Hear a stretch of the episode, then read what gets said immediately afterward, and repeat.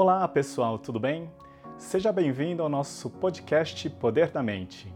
Hoje eu gostaria de falar sobre excessos. E como nós já sabemos, tudo que é excesso pode fazer mal. Mas como excessos de certos comportamentos podem ser prejudiciais?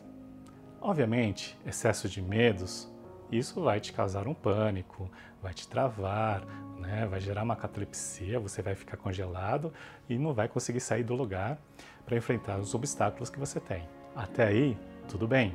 Então, excesso de medo é importante a gente encontrar um ponto de equilíbrio, mas nem tanto 8 nem tanto 80. Por outro lado, é importante saber competências como confiança, coragem, segurança, o excesso de uso disso também pode ser prejudicial. Aliás, o excesso de confiança, isso pode gerar um estado de arrogância, o comportamento de arrogância, ou inclusive as pessoas podem interpretar como arrogância, egoísmo, narcisismo. Então perceba que isso pode ferir, inclusive, a sua imagem ou você mesmo é, prejudicar uh, a si mesmo ou aos outros ao seu redor por conta desse excesso de comportamento. Nós chamamos isso no coaching de overleveraging, talvez herdado do trading de investimento, mas é, no sentido de superuso, no sentido de é, muito foco de atenção a esse comportamento. Então, o excesso, por exemplo, de coragem pode sim gerar um comportamento de prepotência ou pode ser interpretado pelos outros como prepotência. Então perceba como isso pode ser prejudicial. E quais são os efeitos dessa causa, do overleveraging? Então, se eu tenho superuso de confiança, né, isso pode me tirar a concentração ou até mesmo deixar de prestar atenção nos detalhes. É, muitas vezes isso pode me cegar até. Vou dar um exemplo aqui, claro, clássico do esporte. Né? Vamos pegar o futebol que a gente conhece bem, inclusive a seleção brasileira. Quantas vezes você não viu a seleção brasileira entrar em campo extremamente confiante, só que acaba subestimando as fortalezas do adversário, ou nem estuda as fortalezas do adversário para criar uma melhor estratégia e acaba dependendo da habilidade dos dos atletas individualmente e por várias vezes a gente viu a seleção falhar.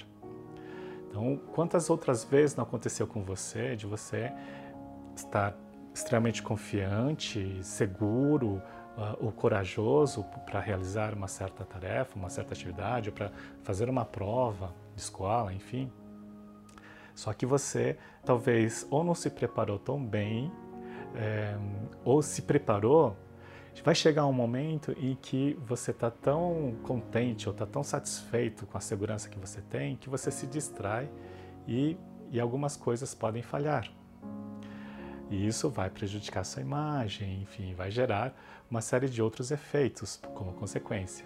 Eu vou dar um exemplo. Eu participei de um treinamento onde a gente participaria de uma prova, na verdade, a gente participou de uma prova e era uma competição entre grupos onde a gente ia testar o conhecimento de um texto que precisava ser decorado.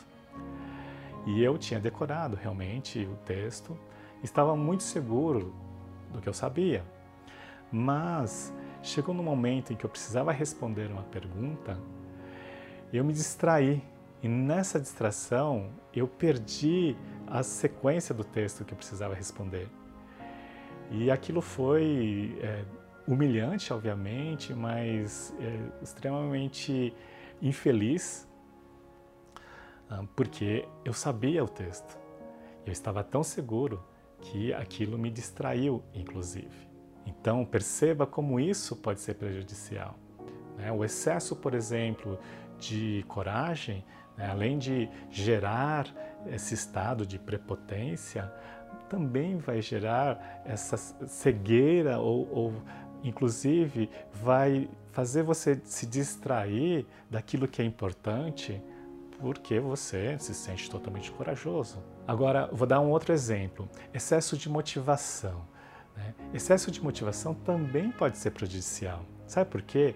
Um cara que está motivado, ele sempre quer buscar mais coisas para fazer, ele sempre quer buscar melhores resultados, ele sempre quer realmente aumentar a sua barra de perfeccionismo ou sua barra de resultados. E o que acontece? Então ele está sempre nessa sequência de evoluir, de crescer, de alcançar e, e atingir, etc. Vai chegar um momento que isso pode gerar um estresse e até um burnout. Então, de novo, nem tanto ao céu, nem tanto à terra. É um meio termo. A gente encontrar um equilíbrio desse pêndulo. Outro, outro ponto muito importante né, sobre os efeitos dessa causa do overleveraging.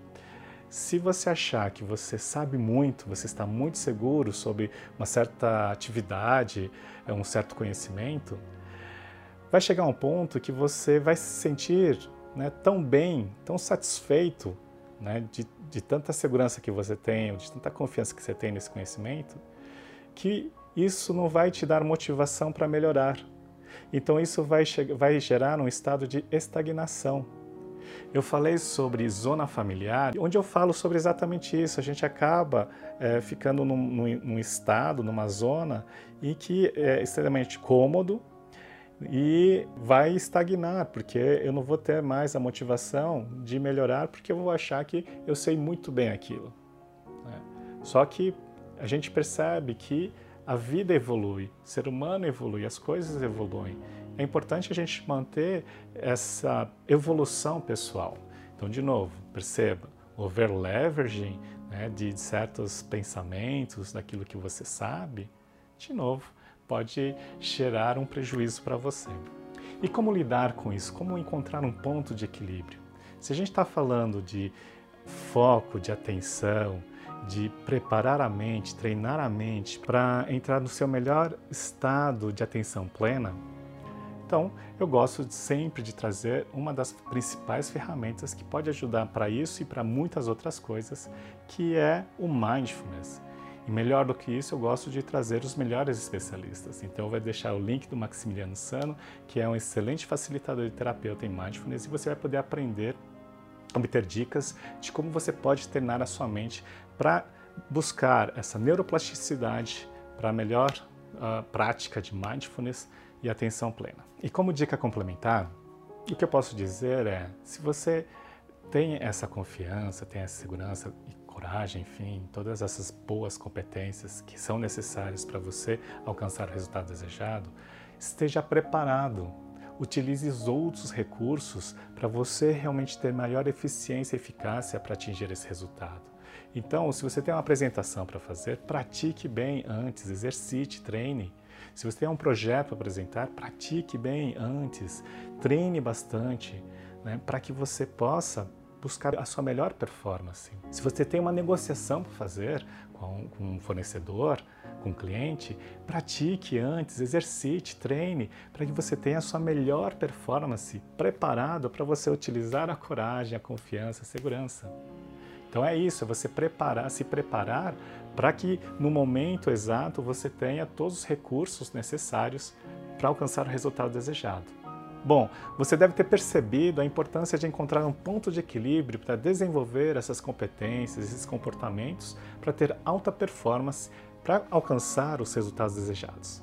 Agora utilize a seu favor, mas com moderação. Eu espero ter contribuído de alguma maneira. Um forte abraço a todos. Gratidão.